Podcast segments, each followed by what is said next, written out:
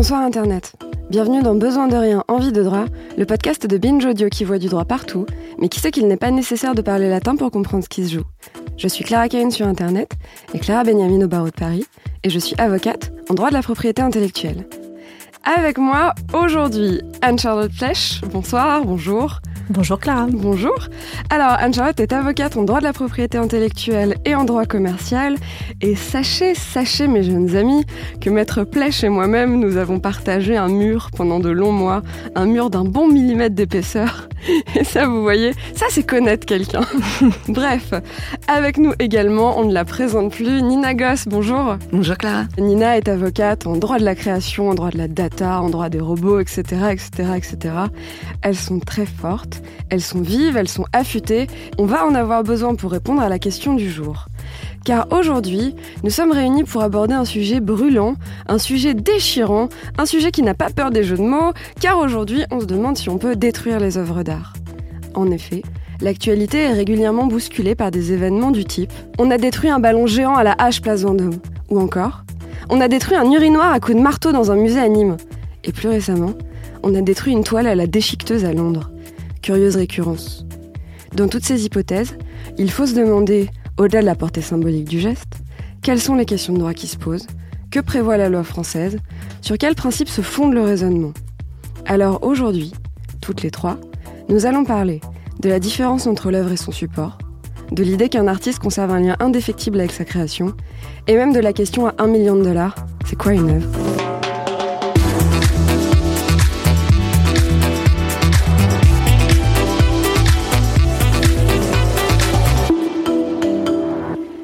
Mais avant cela, écartons quelques branches du sujet pour les traiter dans un prochain épisode, qui sait?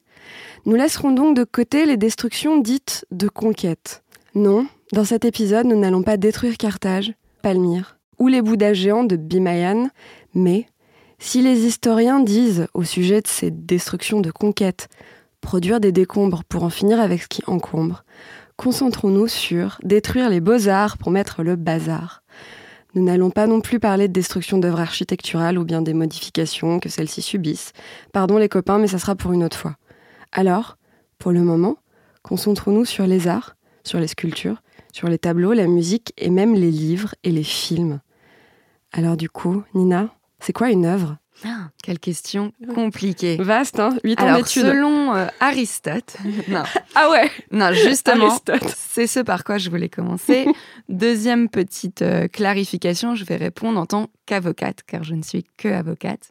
Euh, je ne suis pas philosophe, parce que bien sûr, on pourra avoir plusieurs plusieurs interprétations hein, de ce qu'est ce une œuvre d'art, selon la personne qui, qui, répond. On va se demander qu'est-ce que, quelle est l'œuvre qui est saisie par le droit, finalement. Mhm. Alors, il faut bien comprendre que l'œuvre d'art, il n'y a pas de définition euh, légale vraiment de ce qu'est une œuvre d'art. On va avoir toute la réglementation fiscale, notamment le Code général des impôts, qui va nous donner des exemples d'œuvres d'art, qui va fixer des régimes fiscaux pour euh, les biens euh, d'art, pour les œuvres dites aussi de collection, les objets d'antiquité, etc. Je ne vais pas rentrer dans le détail de cette législation. non, non, non. Tu vas pas détailler ce matin l'ensemble de la législation fiscale? Non, non, non. Mais voilà, il faut quand même dire que donc euh, on, retrouve cette notion d'œuvre d'art dans euh, cette réglementation. Nous, ce qui nous intéresse aujourd'hui davantage, c'est la définition finalement qu'en fait le droit de la propriété intellectuelle. Et là, il faut préciser que le code de la propriété intellectuelle, plus précisément le droit d'auteur, ne parle pas d'œuvre d'art, mais d'œuvre de l'esprit. Alors, qu'est-ce que c'est une œuvre de l'esprit? Qu'est-ce qu'une œuvre de l'esprit? Là encore, pas de définition à proprement parler, ou en tout cas une définition en creux, puisque le Code de la propriété intellectuelle nous dit entre guillemets seulement que l'auteur d'une œuvre de l'esprit, donc mettons euh, un peintre par exemple, un artiste, jouit sur cette œuvre du seul fait de sa création d'un droit de propriété incorporelle exclusif et opposable à tous. C'est marrant, ce texte, c'est un peu notre, notre tube. C'est un peu notre tube, et en même temps, c'est vrai que je me mets à la place de quelqu'un qui fait pas de droit d'auteur, ça veut un peu rien dire. Alors, on semble comprendre donc en creux que c'est euh, l'œuvre de l'esprit, c'est le produit d'une création, le produit d'une création consciente, euh, et donc il n'y a pas par exemple de droit sur un élément qui serait préexistant en théorie. par exemple, l'archéologue, il n'a pas de droit d'auteur sur ses découvertes. Donc on a une définition large, finalement, enfin une définition une, affirmation euh, large de ce qu'est euh, l'œuvre de l'esprit, qui est complétée cependant par une espèce de liste un petit peu à la Prévert, euh, non exhaustive, de différents exemples d'œuvres de l'esprit. Donc on va nous citer notamment les œuvres de dessin, la peinture, et on va aussi nous donner des critères qui sont indifférent à la protection par le droit d'auteur.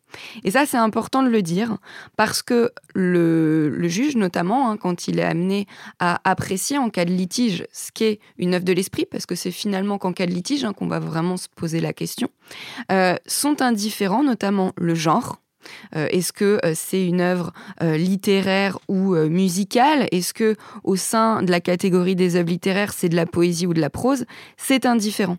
Est aussi indifférent la forme d'expression, c'est-à-dire la manière dont l'œuvre est communiquée au public. Très important. Mon préféré. Enfin, je, sais que ça va être mon préféré. Ça va être ça. Très important, le mérite. Oui. Clara, le juge, n'est pas un critique d'art. Et heureusement. Moi non plus. Heureusement. moi non plus. Mais heureusement que le juge euh, n'est pas un critique. Donc, qu'est-ce que ça veut dire l'indifférence du mérite? Euh, L'indifférence du mérite, ça veut dire que que l'œuvre soit euh, extraordinaire, que tu considères que c'est de l'art ou c'est pas de l'art, hein, on l'entend euh, souvent dans, les, dans les musées ou, au sein du public, ce n'est pas un critère. C'est pas ça qui compte. C'est pas ça qui compte. Qu'est-ce qui compte? Je vais le dire. Et dernier critère qui ne compte pas, la destination. C'est la théorie de l'unité de l'art. Ça veut dire qu'on traite de manière identique des créations qui relèvent de ce qu'on appelle un peu l'art pur, l'art noble, les beaux-arts, euh, des arts appliqués. Et c'est pour ça que, par exemple, le droit d'auteur a pu protéger, ça on le connaît très bien, un panier à salade. La forme du panier à salade, bien sûr, pas sa fonction euh, utilitaire. Alors, est-ce qu'on a un espèce d'aveu euh, d'impuissance du législateur? Est-ce qu'on doit considérer que la notion d'œuvre d'art est extérieure au droit et qu'il ferait que la constater? Euh, non, et, et, ce serait pas souhaitable parce que en accordant un droit, euh, en reconnaissant un droit d'auteur sur une œuvre, on reconnaît un monopole, un droit très fort, hein, on le verra euh, avec Anne-Charlotte. Un monopole pour qui du coup? Un monopole pour l'auteur, donc par exemple l'artiste peintre, et un monopole qui est assez long dans sa durée. Donc il faut quand même pouvoir définir ce qu'est une œuvre, surtout que bah, une fois encore c'est une notion qui va dépendre de la perception des personnes. Pour la petite anecdote, dans les années 20, l'oiseau de Brancusi avait été classé par les douanes américaines comme une hélice. Ils n'avaient pas voulu que ce soit une œuvre d'art, mais finalement Brancusi avait gagné. Donc on voit qu'il faut quand même avoir euh, des petites clés hein, pour Moi, je suis sûre que ça ferait très bien avancer un bateau. Oui, c'est vrai. Le bateau d'un mécène en art, par exemple. Euh, donc Le voilà. Truc absolu. Beaucoup d'argent. Moi, à mon hélice, un Brancusi. ok. Donc, euh, l'œuvre étant au cœur du droit d'auteur, elle en est l'objet, il va falloir quand même qu'on dise ce que c'est. Oui. Donc, j'en viens aux critères euh, qui comptent. Mhm. Euh, finalement, la notion d'œuvre, elle va rarement être envisagée en tant que telle. la jurisprudence, elle la, confond finalement avec son critère primordial qui est l'originalité. Alors, la jurisprudence, pour ceux qui n'auraient pas écouté les précédents épisodes où ça a été défini, c'est les décisions de justice qui ont d'ores et déjà été rendues par des juges et, et d'autres cours et juridictions. Et donc, du coup, qu'est-ce qu'elle dit, la jurisprudence? Donc, euh, la jurisprudence, elle a, euh, elle a mis en, lumière une, donc une condition euh, d'originalité qu'elle utilise hein, depuis des décennies. Donc il faut que ça soit original. Il faut que ça soit original, ça veut dire, de manière très belle, que ça doit porter l'empreinte de la personnalité de l'auteur. J'adore ce concept. À distinguer, attention, de la nouveauté. Hein. C'est pas parce qu'une œuvre, entre guillemets, est un peu banale qu'elle n'est pas originale. Mhm. On peut avoir un sentiment de déjà vu. Pour autant, euh, elle peut être originale. Et cette originalité, c'est à l'auteur ou ses avocats, euh, de la prouver, ce qui parfois, euh, bien sûr, est, très dur. Hein, tu sais, ce moment d'embarras de ton prof de, de propriété intellectuelle où tu lui fais c'est-à-dire l'empreinte de la personnalité. C'est un concept philosophique. Oui, c'est ça. Ok, super.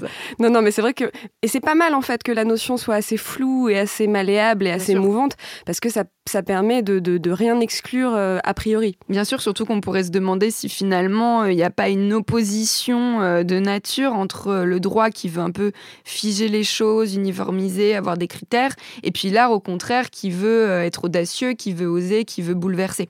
et donc on le voit hein, d'ailleurs c'est plus compliqué de définir une œuvre de l'esprit quand on est en présence d'une œuvre, d'art conceptuelle mhm. que quand on est devant un tableau des beaux-arts. Et donc c'est pour ça que c'est bien d'avoir une, une, conception un peu mouvante et de pouvoir un peu influencer les juges là-dessus. et donc finalement, si on veut faire une définition, hein, la doctrine, la doctrine, donc c'est les auteurs, les auteurs de droit. C'est les gens qui écrivent sur le droit. Qui réfléchissent toute la journée en se posant plein de questions tordues. Euh, et donc l'œuvre de l'esprit, on peut la définir comme euh, finalement euh, une, création originale qui se concrétise dans une forme, une création propre à son auteur qui se concrétise dans une forme, une forme qui n'a pas forcément à être tangible. Mais il y a cette idée aussi, c'est un peu le second critère, d'être quelque chose quand même de, de, concret. De matérialiser. De matérialiser, même si ça peut être un parfum, hein, par bien exemple. Sûr, bien euh, sûr, C'est pour ça qu'on a, une, on a une petite, euh, une petite, euh, un petit slogan qui est Les idées sont de libre parcours, qui est que une idée n'est pas protégeable. Donc arrêtez de, demander, voilà, arrêtez de demander à vos copains avocats comment vous faites pour protéger votre super concept. Donc une idée, voilà, un concept pub, par exemple, n'est pas protégé par le droit d'auteur. Par on le droit d'auteur. Il y a d'autres choses. Et il y a une, une petite définition que j'aime bien si on doit conclure avec ça. C'est une historienne de l'art, Raymond Moulin, qui nous la donne.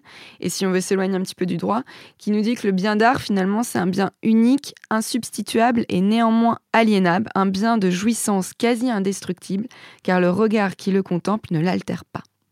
Donc il y a quand même cette idée de rareté. Le marché de l'art est un marché euh, de la rareté. Bon, bah, on a tout dit, c'est fini pour cet épisode. J'aimais bien cette citation, je voulais la connaître. Non, non, elle est magnifique. Bref, donc là, on a défini la création immatériel, puisque quand on parle d'une œuvre, on parle d'un bien immatériel, d'une création immatérielle.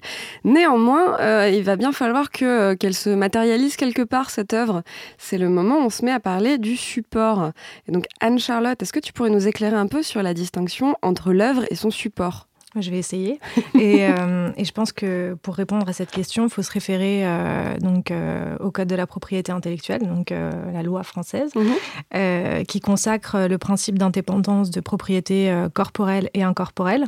D'accord. Ça veut dire que c'est distinct, c'est pas la même chose. Voilà. Je vais donner un exemple parce que ce sera plus facile. Mhm. Donc, pour reprendre l'exemple de Nina tout à l'heure, on va prendre par exemple un, artiste qui réalise un, tableau avec, avec des matériaux qui, enfin, qui lui appartiennent, donc il l'a acheté. Notamment, donc il est allé au magasin et il a acheté une toile, et puis, euh, de, la peinture, exactement. D'accord, donc ça lui appartient. Voilà, il est propriétaire euh, donc euh, du support matériel, donc de la toile, mhm. et il sera également propriétaire de l'œuvre qu'il va réaliser sur sur cette toile. D'accord. Voilà, donc en gros, et comme tu le disais, il y a deux droits de propriété, l'un qui porte sur le bien meuble corporel, la toile, dans notre exemple, et l'autre qui porte sur euh, le bien meuble incorporel, donc euh, l'œuvre euh, de l'esprit, donc originale, comme l'a dit tout à l'heure Nina, qui est incorporée au support. Et je vais me permettre de préciser, en fait, il ne faut pas se dire, d'un côté, il y a la toile et de l'autre côté, il y a la peinture. Non, non, la toile et la peinture sont du même côté, sont sur le support matériel. Et en fait, l'œuvre, c'est pas, c'est pas la peinture, c'est plutôt l'empreinte de la personnalité que l'auteur va manifester sur la toile au moyen de la peinture. Mais voilà, la distinction, elle est là. Elle est entre les trucs euh, corporels terrestres euh, et, et, la création qu'on va mettre dans la toile. Tout ça est un peu, euh, est un peu mouvant, mais voilà, c'est important de, de, bien comprendre ça. Et donc, la question de, de la propriété du support et de l'œuvre se pose notamment lorsque l'artiste vend son œuvre à un tiers. Donc, l'acquéreur, dans ce cas-là, devient propriétaire du support matériel, donc dans notre exemple de la toile, mais euh, en vertu du principe qui est posé donc par le Code de la propriété intellectuelle, euh, l'acheteur n'est investi d'aucun des droits euh, moraux ou patrimoniaux qui sont accordés par le Code de la propriété intellectuelle à l'auteur. On va le développer longuement après. Et l'acquisition du coup d'un tableau n'entraîne pas la, la cession des droits d'auteur à l'acheteur. Et donc, euh, un propriétaire donc, qui a acheté une œuvre peut très bien l'exposer dans son salon, il n'y a pas de souci. Euh, il pourra mais il ne pourra pas l'exposer au public, euh, donc à un cercle qui dépasse le seul cercle de la famille ou des amis, ou le reproduire dans un ouvrage sans l'autorisation de l'auteur dès lors, que, dès lors pardon, que cette œuvre est encore protégée par le droit d'auteur. Et alors, la protection du droit d'auteur, en gros, c'est 70 ans après la mort de son auteur. Exactement. Voilà. Et euh, donc c'est long, hein. c'est, ça peut du, ça peut être très très long. Ça peut être très long. Ça peut être très long. Exactement. Et euh, donc les, les, droits de propriété intellectuelle sont opposables à tous, et donc vous l'aurez compris, y compris aux propriétaires euh, du support matériel de l'œuvre. Et alors même que en principe, le propriétaire d'une chose matérielle, Hein. donc un bien meuble corporel, euh, une chaise par exemple, euh, jouit, euh, des, jouit classiquement de trois prérogatives, donc trois attributs sur cette chose. Sur cette chaise. Exactement, que sont l'usus, le fructus et, l'abusus. C'est la première fois qu'on parle latin dans cette émission, je suis tellement contente. Merci du latin. mais je t'en prie, mais je vais définir du coup. et donc le propriétaire sur, enfin le propriétaire de cette chose mobilière, de, de, la chaise, pour en revenir à cette chaise, peut donc en user, donc l'utiliser. Il peut s'asseoir dessus. Voilà, exactement. Il peut en retirer les fruits, donc euh, la louer. Hein, si, euh, Il peut louer sa chaise et collecter les loyers. Exactement. Et euh, il peut en disposer. Donc il peut la vendre, mais il peut aussi la détruire s'il en a envie. Et donc tout l'intérêt du, du, droit d'auteur, enfin, c'est que l'œuvre n'est pas un bien comme les autres. Comme la chaise. Exactement. Et et que euh, les droits de propriété intellectuelle dont dispose l'artiste sur son œuvre, en fait, viennent limiter les droits du propriétaire euh, matériel du support. Donc, en fait, on se retrouve à avoir plusieurs droits de propriété qui s'empilent sur le même truc. Exactement. Sur la même. Enfin, alors là, c'est un tableau, mais donc du coup, voilà, moi j'ai acheté la toile dans une galerie, donc je suis propriétaire du support mais je ne serai jamais propriétaire de l'œuvre. L'œuvre, elle reste à l'artiste. Tout à fait, sauf cession. Sauf cession, et donc c'est ce qui m'empêche, moi, si j'ai hyper envie, euh, euh, on va donner un exemple exprès un peu bête, hein, mais si vraiment sur le tableau, je trouve que ça serait hyper chouette, euh, si je rajoutais un peu de, rouge là, je mhm. je peux pas le faire pour cette raison-là. Voilà. Ok. Mais il y a la théorie et, la pratique. Il y a la théorie et on y reviendra tout à l'heure. Tout à fait. Ok. Est-ce que tu pourrais nous faire un, micro-brief sur la différence entre les œuvres qui, ont, qui sont reproduites et les œuvres qui ne sont pas reproduites? Alors, on va donner un exemple euh, tout bête. Par exemple, euh, un écrivain donc, euh, qui. qui a rédigé un, qui a un manuscrit, il compte le faire publier. Donc le manuscrit est un exemplaire unique de son œuvre. Mhm. ce manuscrit ne peut pas être détruit Hein, euh, du fait des, droits de propriété intellectuelle dont dispose l'auteur. En revanche, bien évidemment, euh, l'exemplaire qui sera euh, commercialisé peut tout à fait être détruit. Ça ne pose pas de problème en tant que tel à ce niveau-là. Donc très bêtement, j'ai tout à fait le droit de jeter, déchirer, écrire sur un bouquin que j'ai acheté. par contre, si j'ai acheté un tableau original, dans la théorie et dans la loi. oui, ben, c'est ça, c'est si le truc il est euh, chez toi, euh, que tu as fermé la clé et que personne ne se rend jamais compte que tu, tu l'as ouvert en deux. Bon.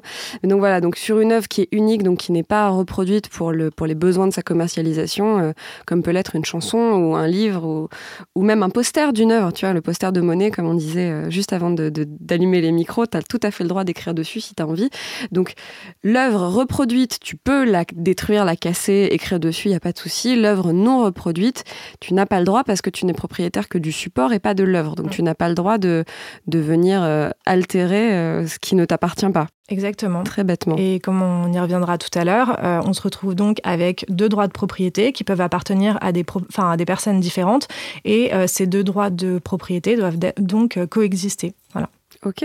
Mais est-ce que tout à l'heure, ça serait pas maintenant puisque du coup, ah, c'est bien fait, c'est bossé. Euh, on va passer un petit moment désormais. Là, en fait, c'est marrant parce que pour tous les étudiants et pour tous les gens qui pratiquent le droit d'auteur, c'est un peu genre le, grand, euh, le grand plan de l'année euh, de l'année d'études de Master 2. Maintenant, on va vous expliquer quelles sont les, différences entre le droit patrimonial et le droit moral. Encore une fois, nos grands tubes à nous. Donc, on va commencer par le droit patrimonial. Nina, tu nous expliques un peu? Je vais expliquer. Alors, je vais, je vais faire très simple et, et très court, euh, surtout que c'est entre guillemets pas le droit le plus intéressant euh, pour euh, le sujet qui nous préoccupe aujourd'hui.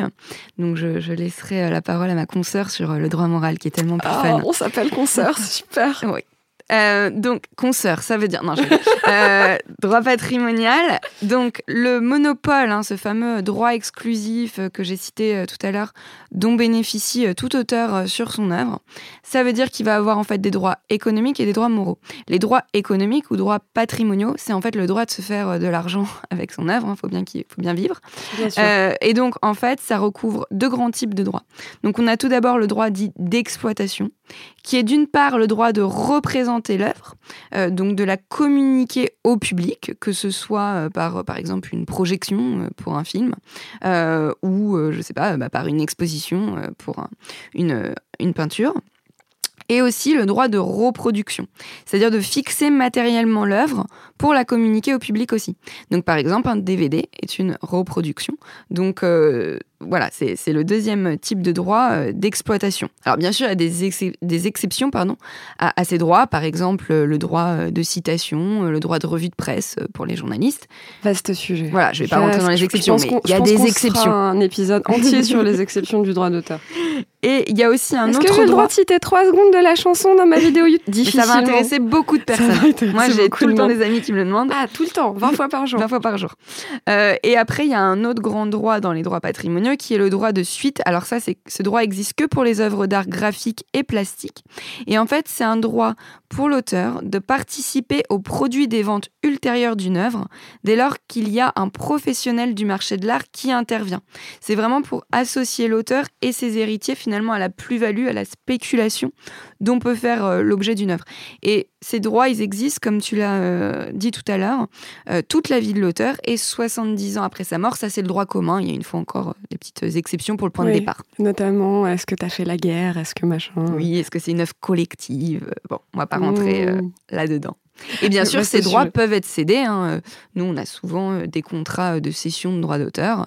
Euh, donc, typiquement, euh, un, scénariste qui fait un film cède ses droits au, producteur, enfin, en tout cas, ses droits patrimoniaux. Exactement. parce que l'auteur d'une œuvre de l'esprit dispose également de prérogatives, donc de droit moral. Le droit moral, en fait, c'est une sorte de lien entre l'auteur et son œuvre. Et ce droit moral permet euh, à l'artiste de défendre sa personnalité telle qu'elle est exprimée dans son œuvre. Donc l'empreinte de sa personnalité, ce qu'on disait tout à l'heure, qui est donc la substantifique moelle de l'œuvre. Exactement. Euh, le droit moral a donc pour caractéristique, et c'est assez logique, d'être attaché à la personne de l'auteur. Donc c'est-à-dire que seul l'auteur peut l'exercer. Euh, c'est un droit qui est perpétuel, à la différence des droits économiques définis par, par Nina. Donc il dure en théorie pour toujours. C'est-à-dire que même si le mec, il est, pardon, même si l'artiste est décédé depuis 200 ans, si jamais il a bien, bien organisé euh, les choses et qu'il a une fondation, la fondation peut encore exercer ses droits pour toujours. Ça ne s'arrête jamais. Théoriquement. Hein. Théoriquement, il est perpétuel. Théoriquement, il est perpétuel. C'est vrai qu'au bout de cinq générations, ça commence à être compliqué, mais voilà, ça fait partie des, choses vraiment centrales qui est qu'aujourd'hui, les gens qui exercent le droit moraux de Mozart, c'est arrivé il y a quelques années, peuvent encore s'opposer quand il y a une nouvelle mise en scène d'une œuvre qui leur plaît pas. Je sais plus sur lequel c'était, mais en gros, il y a, je crois que c'est la Scala qui a fait une mise en scène euh, très très très contemporaine avec euh, de la drogue et des meurtres de, je sais plus quelle œuvre, honte à moi, et les héritiers de Mozart, euh, alors les personnes qui qui exercent ces droits, s'ils sont opposés, je crois qu'ils ont eu gain de cause, j'aurais dû vérifier. Il y avait eu un cas très connu aussi avec les héritiers de Victor Hugo. Oui, tout à fait. Euh, contre, euh, je sais plus non plus, c'était Notre-Dame. Une suite, euh, oui, je sais plus exactement. non, les n'importe quoi, les Misérables.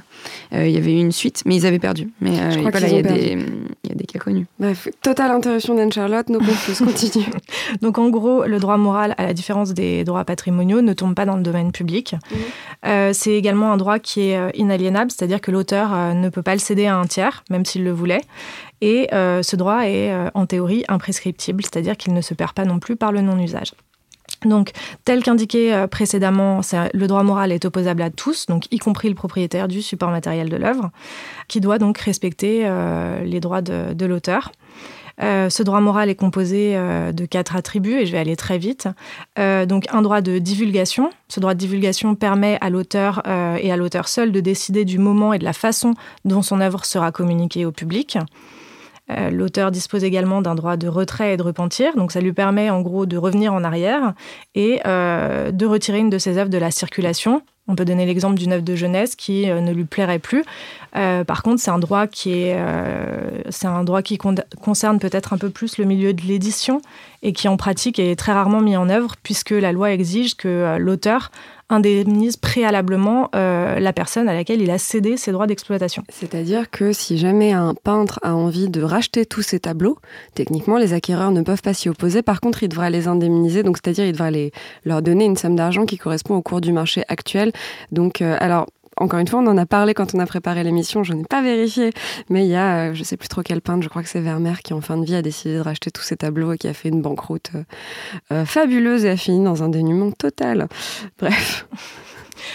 Sympa Exactement.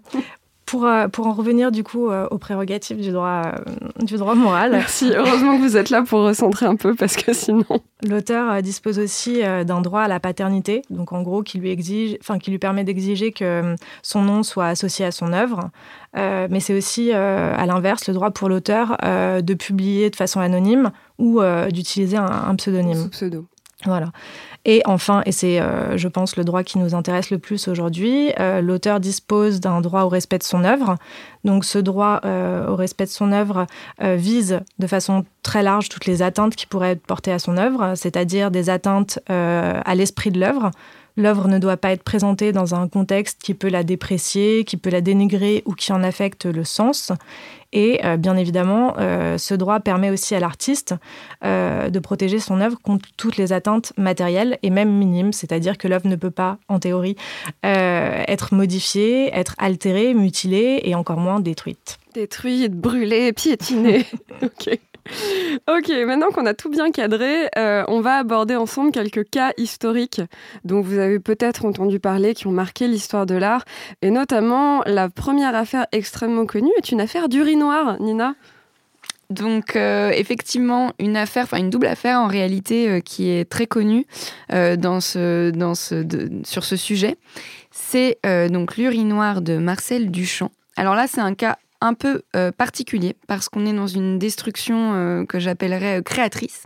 C'est-à-dire que c'est pas. tel que revendiqué, oui. Tel que revendiqué. Non, mais en tout cas, on n'est pas dans une destruction qui me gêne beaucoup, qui serait. qu'il faudrait débarrasser l'espace public de ce qui nous dérange. Hein, ça, ça me gêne beaucoup. Ça, c'est pas du tout ça. Voilà. Là, on est plus. Donc, c'est un artiste comportemental, Pinoncelli, qui est très connu pour des happenings coup de poing, notamment. On voyait plein de peintures dans la tête de Malraux lors de l'inauguration du musée Chagall, mhm. qui là a des décidé, alors une première fois à Nîmes, euh, au début des années 90, qu'il allait faire pipi et donner un coup de, marteau sur le, très connu urinoir, hein, je ne le présente pas, de Marcel Duchamp.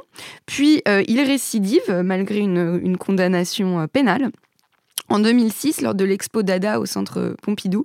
Euh, en, alors cette fois, il n'a pas fait pipi, mais euh, je crois qu'il a écrit Dada et, brisé une fois de plus euh, cette urinoir. Il y a un commentaire hyper drôle que j'ai trouvé dans un article juridique très sérieux qui est En effet, si uriner dans un urinoir peut rendre l'objet exposé comme œuvre d'art à son usage premier, nul ne peut prétendre qu'une pissotière s'utilise à coups de marteau. Oui, parce que c'était. Bon, on va pas rentrer dans le détail, cette affaire mériterait trois heures de, de podcast, mais ce qui est très intéressant, c'est que lui, il est estimait qu'il redonnait effectivement sa fonction initiale, comme le voulait finalement Duchamp, puisque Duchamp avait dit l'idée c'est de prendre un objet, euh, un artefact. En plus là, c'est même pas l'original, hein, c'est des copies euh, euh, du, du noir parce que l'original avait été perdu. donc c'est rendre il sa il est plus là, on sait pas où il est. Voilà. Donc d'ailleurs cette affaire a suscité un, tout un débat sur l'originalité. Est-ce qu'un ready-made est une œuvre de l'esprit? Il n'y a pas vraiment de réponse parce que là on a été sur des condamnations pénales de 8 heures bientôt là-dessus. Voilà, pour dégradation euh, d'un bien appartenant à autrui, qui plus est euh, à un musée et donc à une personne publique. Euh, mais il y a eu quand même sanction et puis les frais de réparation étaient assez élevés finalement pour une, pour une pissotière. Tout à fait. Donc ça, c'était l'histoire de la pissotière. On avait dit qu'on parlait de quoi après? Ah oui, le, le baiser sur la toile de Saïtombli ou rouler des pelles à des tableaux. Est-ce que c'est sympa? Bah, c'est une autre euh, destruction créatrice, donc c'est bien euh, de les enchaîner. Cette fois, c'était euh, l'artiste Rindy Sam qui a été prise d'une envie incontrôlable d'embrasser euh, une toile blanche de Saïd Twombly qui était exposée euh, chez euh, Yvon Lambert à Avignon. Donc un monochrome blanc immaculé. Un blanc immaculé, donc le blanc était vraiment très important. Très très blanc. Voilà, et, et elle l'a embrassé et, et, elle a reconnu son acte, mais elle estime que c'était un acte d'amour et artistique. Et d'ailleurs, c'est assez rigolo.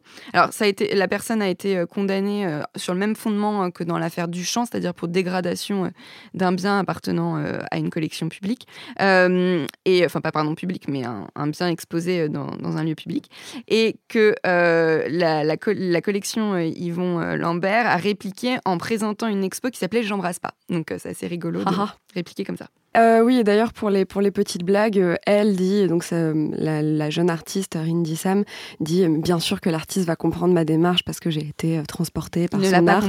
il n'a pas la même idée. Il s'est dit horrifié. Bon, les goûts, les couleurs, le rouge à lèvres, euh, tout ça, tout ça, tout ça. Euh, dans les affaires qui ont aussi défrayé la chronique et à côté de laquelle vous n'avez pas pu euh, passer, il y a eu donc l'histoire de ce grand ballon gonflable en forme d'arbre hein, de Paul McCarthy qui était place Vendôme et où, alors on ne sait pas si c'est des riverains ou alors des gens d'une joaillerie d'à côté, on trouvait que c'était pas de très très bon goût, ce très grand arbre. et donc du coup sont allés mettre des grands coups de hache. Comme tu dis arbre, personne ne se rappelle du cas. Il faut dire euh, ah, ça alors... bah non, parce que sinon, personne va se, va se souvenir. Est-ce que j'ai envie de dire ça? Je sais pas. Bon, en gros, ça ressemblait clairement. C'est quelque chose de phallique. Alors non, est-ce qu'on a ce débat maintenant? Non, bon d'accord. Bon, bref, voilà. Euh, en gros, il y avait un un grand ballon qui ressemblait un peu à un plug anal qui était euh, place de la place Vendôme pardon donc une place très très chic à Paris dans le Monopoly c'est un des, une des cases les plus chères euh, très, euh, très bon outil de mesure. Euh, et donc, du coup, ça a soulevé nombre de plaintes du fait que, quand même, c'était pas très, très correct. Et ça a fini par donner lieu plusieurs fois, je crois qu'il y a eu deux fois, des gens qui sont allés mettre des coups de hache dedans. Donc, la première fois, on a réparé le ballon, on l'a regonflé. La deuxième fois, on s'est dit que, bon, non, ça y est, c'était fini. donc, voilà, Paul McCarthy, son, son, œuvre a été dégonflée par des gens qui étaient gênés par l'idée. Et on va aborder une dernière euh, anecdote, un dernier cas de l'histoire de l'art, qui est le Dirty Corner d'Anish Kapoor. Euh, en deux mots, Anish Kapoor est un artiste qui est connu pour faire des œuvres monumentales. Euh, notamment, il a fait des œuvres qui occupaient l'intégralité de la grande nef du Grand Palais. On est sur des choses un peu comme ça. Et il avait euh, placé à Versailles, euh, alors comment vous décrire ça, un espèce de tunnel euh, qui symbolisait la sensualité, la féminité, le fait d'être allongé dans l'herbe. Et, certaines personnes ont trouvé ça bof mignon. Et donc sont allées taguer des choses elles-mêmes bof mignonnes dedans. Je vous laisse aller regarder. maintenant qu'on a parlé de plug anal, on va pas en plus se rajouter des insultes antisémites. Hein. Il est un peu tôt pour ça. Mais, mais voilà, donc c'est ce qui est assez intéressant, c'est qu'on voit que dans les hypothèses qu'on a là, ce sont des gens qui sont des gens qui sont extérieurs à l'œuvre, qui sont alors ne commencez pas à crier oui, il existe des cas dans l'histoire de l'art où ce sont des gens qui ne sont pas extérieurs à l'œuvre. Il y a plein d'autres cas où c'est des personnes extérieures à l'œuvre. Cas. On n'allait pas tout citer. Exactement. Mais donc l'idée c'est que là, on voit que ce sont des gens qui ne sont ni l'artiste, ni le propriétaire, ni le galeriste, ni quelqu'un qui est parti pris d'une quelconque façon à l'œuvre, et qui sont euh, très euh, émus par cette œuvre, en bien, en pas bien. Donc, c'est-à-dire, ça peut aller de mettre des coups de hache dedans à embrasser l'œuvre. Et donc, ces personnes-là sont tellement émues, sont tellement dépassées par leurs émotions qu'elles vont aller euh, mettre leur touche, donc qui va de la destruction au bisou.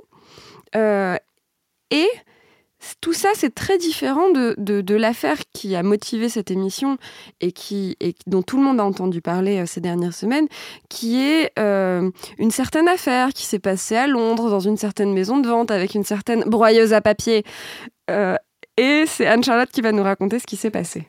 Donc, euh, bah, comme tout le monde le sait, euh, le 5 octobre dernier, une vente aux enchères a été euh, organisée. une œuvre de Banksy a été présentée. Elle a été adjugée pour plus d'un million de livres. mais quelques instants seulement après avoir été adjugée, un mécanisme caché à l'intérieur du cadre de l'œuvre a été actionné à distance et a procédé donc à la lacération partielle de, de l'œuvre. Euh, juste le terme adjudication, tu me l'as pas demandé, mais je compte bien le définir. Euh, donc, excuse-moi, j'étais j'étais vraiment passionnée par ce que tu racontais. Je, me ramollis. Qu'est-ce que je te dis Je suis touchée. c'est quoi une euh, adjudication, Anne-Charlotte En fait, l'adjudication, dans le cadre d'une vente aux enchères, c'est ce qui marque le transfert de propriété du bien mis en vente. et ce transfert de propriété intervient quand le commissaire-priseur, donc celui qui dirige la vente, prononce le terme adjugé qui s'accompagne du coup de marteau. D'accord. Donc en fait, au moment où le, le, ou la commissaire-priseur dit adjugé et tape avec son marteau, la propriété du support passe de la personne qui a mis le tableau en vente à la personne qui vient de faire la plus haute offre. Exactement. Ok, donc très bien. Donc pile après le moment où la propriété est désormais au nouveau propriétaire. Oh, c'était une très jolie phrase. Euh, non, non, vraiment, nickel. Euh, pile à ce moment-là, donc, du coup, la toile euh, s'auto-détruit partiellement. Exactement. Euh, donc juste euh, pour euh, recontextualiser, Banksy s'est exprimé le lendemain de la vente, enfin de ce happening, en publiant une vidéo sur son compte Instagram et, donc il explique clairement qu'il avait installé, enfin construit et installé une déchiqueteuse à l'intérieur du cadre dans l'éventualité où l'œuvre serait un jour mise aux enchères. Donc pour protester contre cette démarche. Bah après, on peut interpréter effectivement les convictions qui ont pu motiver euh, voilà l'installation et, la destruction de l'œuvre. Qu'est-ce que ça pose comme question, ça, en termes de droit? Alors ça en pose plusieurs et le problème c'est que euh, tout ça est assez opaque, on ne connaît pas les conditions exactes et nous les juristes on est dans le petit détail hein, pour apprécier une situation. Oui, on va faire que spéculer, hein, là on n'a pas de solution. Donc première spéculation, euh, notamment suite à ce qu'a pu dire Banksy sur son, sur son compte, sur les réseaux sociaux c'est que peut-être effectivement il y avait une clause dans la vente initiale qui interdisait une vente euh, dans la clause du contrat de vente initiale par donc de Banksy au premier acheteur, euh, qui peut-être interdisait euh, une revente via euh, les enchères, parce qu'on sait notamment qu'il y a beaucoup de street artistes qui aiment pas trop ce côté un peu euh, spéculation de leurs œuvres, etc. Et puis vraiment le côté on, on, l'enlève à la rue pour le mettre dans les endroits les plus chics du monde. Ça. Il y avait d'ailleurs un, artiste italien qui avait retiré toutes ses œuvres pour s'opposer un peu à leur appropriation euh, par, par la ville. Donc c'est possible qu'il y avait une telle clause. c'est possible aussi éventuellement d'argumenter sur le fait que le droit moral est atteint parce que bah, y a une dégradation un petit peu, une atteinte au droit moral en le mettant en vente aux enchères. Bon, ça, c'est un peu spéculatif parce qu'on ne sait pas trop. On pourrait aussi se demander donc si euh, l'acheteur a un recours contre l'artiste ou s'il en a un contre la maison de vente. Est-ce qu'elle a bien fait son job est-ce qu'il pourrait intenter une action pour annuler la vente? Est-ce qu'il pourrait contester la validité de la vente, la remettre en question euh, ou et, et, en plus engager la responsabilité de la maison de vente pour faute, pour complicité, pour négligence. Euh, on ne sait pas trop.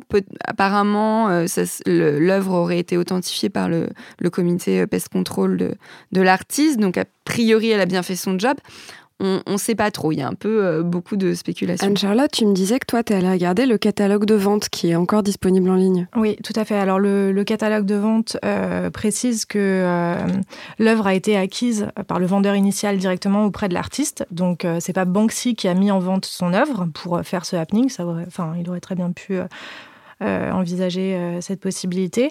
Le comité euh, Pest Control a donc effectivement authentifié. Donc c'est le comité créé par l'artiste. Donc en fait, Banksy a créé lui-même un, groupement de personnes qui sont chargées de, d'authentifier les œuvres. Qui sont chargées d'authentifier et sur son site, il présente également ce comité comme la, comment dire, le seul biais pour acquérir ces nouvelles œuvres d'art, même s'il n'y a jamais d'œuvres d'art en vente, enfin en tout cas pour le moment. Et euh, il était également euh, indiqué que le cadre de l'œuvre avait été installé par l'artiste. Et je pense que... le euh, cadre, le, le, le, carré en bois qui est autour de l'œuvre, quoi. Exactement. Excusez-nous, c'est un peu, un peu basique. Hein, mais... et, euh, et, je pense que... Euh, mais ça, c'est une, une théorie. bon, il y a beaucoup de gens qui parlent d'autodestruction de l'œuvre, comme si l'œuvre, en fait, c'était seulement la toile sur, sur laquelle est dessinée donc, la petite fille avec, avec le ballon. Mais pour moi, le cadre et la déchiqueteuse qui ont été intégrés par l'artiste font également partie intégrante de l'œuvre.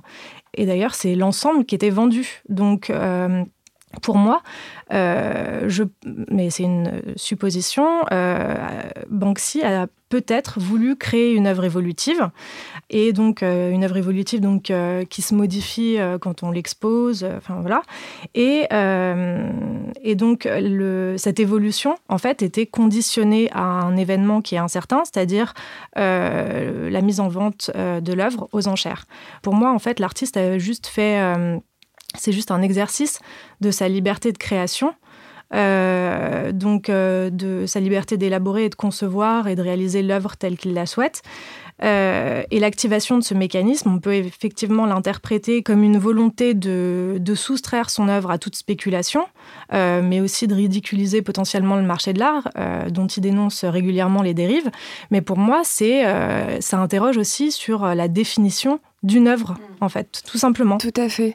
Après, alors, on, va se faire très tête complotiste, hein, mais j'ai du mal à croire, spécialement dans une période où on est très inquiet sur les questions du terrorisme, etc., et où il est systématique que les maisons de vente désossent les toiles, vérifient tout ce qu'il y a dedans, etc., que la toile soit rentrée avec littéralement du métal dedans. Donc, c'est-à-dire que juste tu passes un détecteur de métal, tu te rends compte qu'il y avait, un, qu'il y avait quelque chose de, pas très normal là-dedans. Euh, donc, que la toile n'ait pas été, enfin, pardon, que l'œuvre n'ait pas été démontée pour vérifier qu'il n'y avait pas un problème, qu'il n'y avait pas quelque chose qui a rien à faire là. Euh, je ne sais pas si je suis claire, mais je vois pas comment est-ce que la maison de vente a pu laisser passer. Apparemment, elle n'aurait pas eu le droit de la démonter cette fois. Mais bon, c'est vrai que le poids, on peut, on peut s'interroger. Et en même temps, c'est tellement une mise en cause de sa crédibilité, on ne sait pas. Bien sûr, non, oui, oui, oui. Non, mais attendez, euh, on ne met en cause la crédibilité de personne, ce n'est pas la question. Mais je veux dire, déjà, moi, je peux pas rentrer dans un magasin sans qu'on fouille mon sac.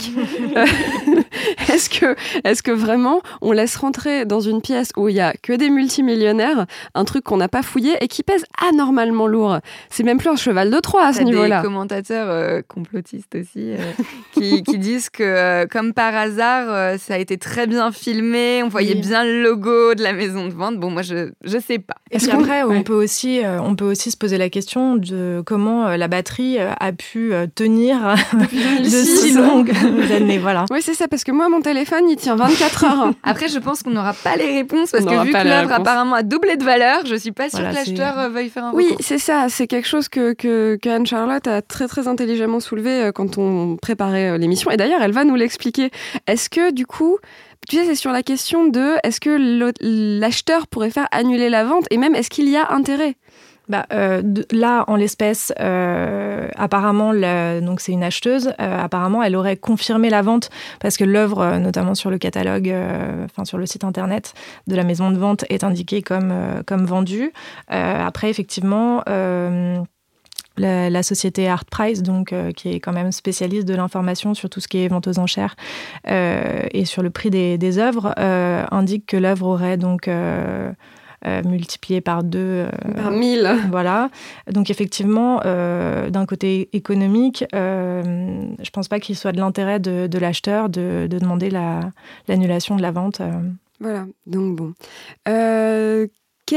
Oui alors dernière question est-ce que on a un avis sur est-ce que l'artiste, donc à supposer que Banksy existe, etc. Est-ce que Banksy avait le droit de détruire son œuvre? Est-ce qu'il avait le droit de dire non, ça me plaît pas et euh, de la passer à la broyeuse? Tu veux répondre, Anne-Charlotte bah, C'est une bonne Super spéculation. Hein, Et en fait, ça, ça dépend aussi peut-être un peu de la façon dont on voit, la, dont on voit le problème. Parce que si on, si on, si on pense qu'effectivement c'est une destruction d'œuvre, euh, on peut tout de suite se dire que euh, en broyant son œuvre, euh, Banksy a du coup porté atteinte aux droits du propriétaire du support, donc de, de l'acheteuse. Mais si on le voit comme une création d'une œuvre nouvelle, mm. Enfin Là, on, peut se dire, est-ce qu'il a abusé de sa liberté de création On parle de novation maintenant? Comment ça marche? Est-ce qu'on attaque Non, mais c'est ça, on est déjà beaucoup trop long. Est-ce est qu'on repart sur tout un truc? Donc, la novation de l'œuvre, qu'est-ce que c'est? Ok, oui, d'accord, ok. Bon, de toute façon, comme on a commencé par le dire, on peut former que des spéculations là-dessus. Déjà parce que c'est du droit anglais, ensuite parce que nous ne sommes pas dans le secret des dieux, etc., etc., etc. Mesdemoiselles, est-ce que, mes chers consoeurs, est-ce que quelqu'un a quelque chose à ajouter? Moi, j'ajouterais que finalement, ce genre de cas, c'est très bien parce que euh, les artistes sont là pour, euh, pour oser, pour euh, être insolents, pour voilà. Donc, quand une fois encore, c'est pas une association comme on peut le voir dans le cinéma qui qui part en croisade au nom de l'ordre moral, moi, ça me gêne pas. Pareil, je trouve que c'est très intéressant comme cas et ça interroge, enfin les gens s'intéressent au marché de l'art et ça pose davantage de questions. Et au droit. Exactement. Ils peut-être écouter l'émission du coup. C'est super. Merci de nous avoir suivis pour cet épisode de Besoin de rien, envie de droit. On se retrouve dans 15 jours. Binge.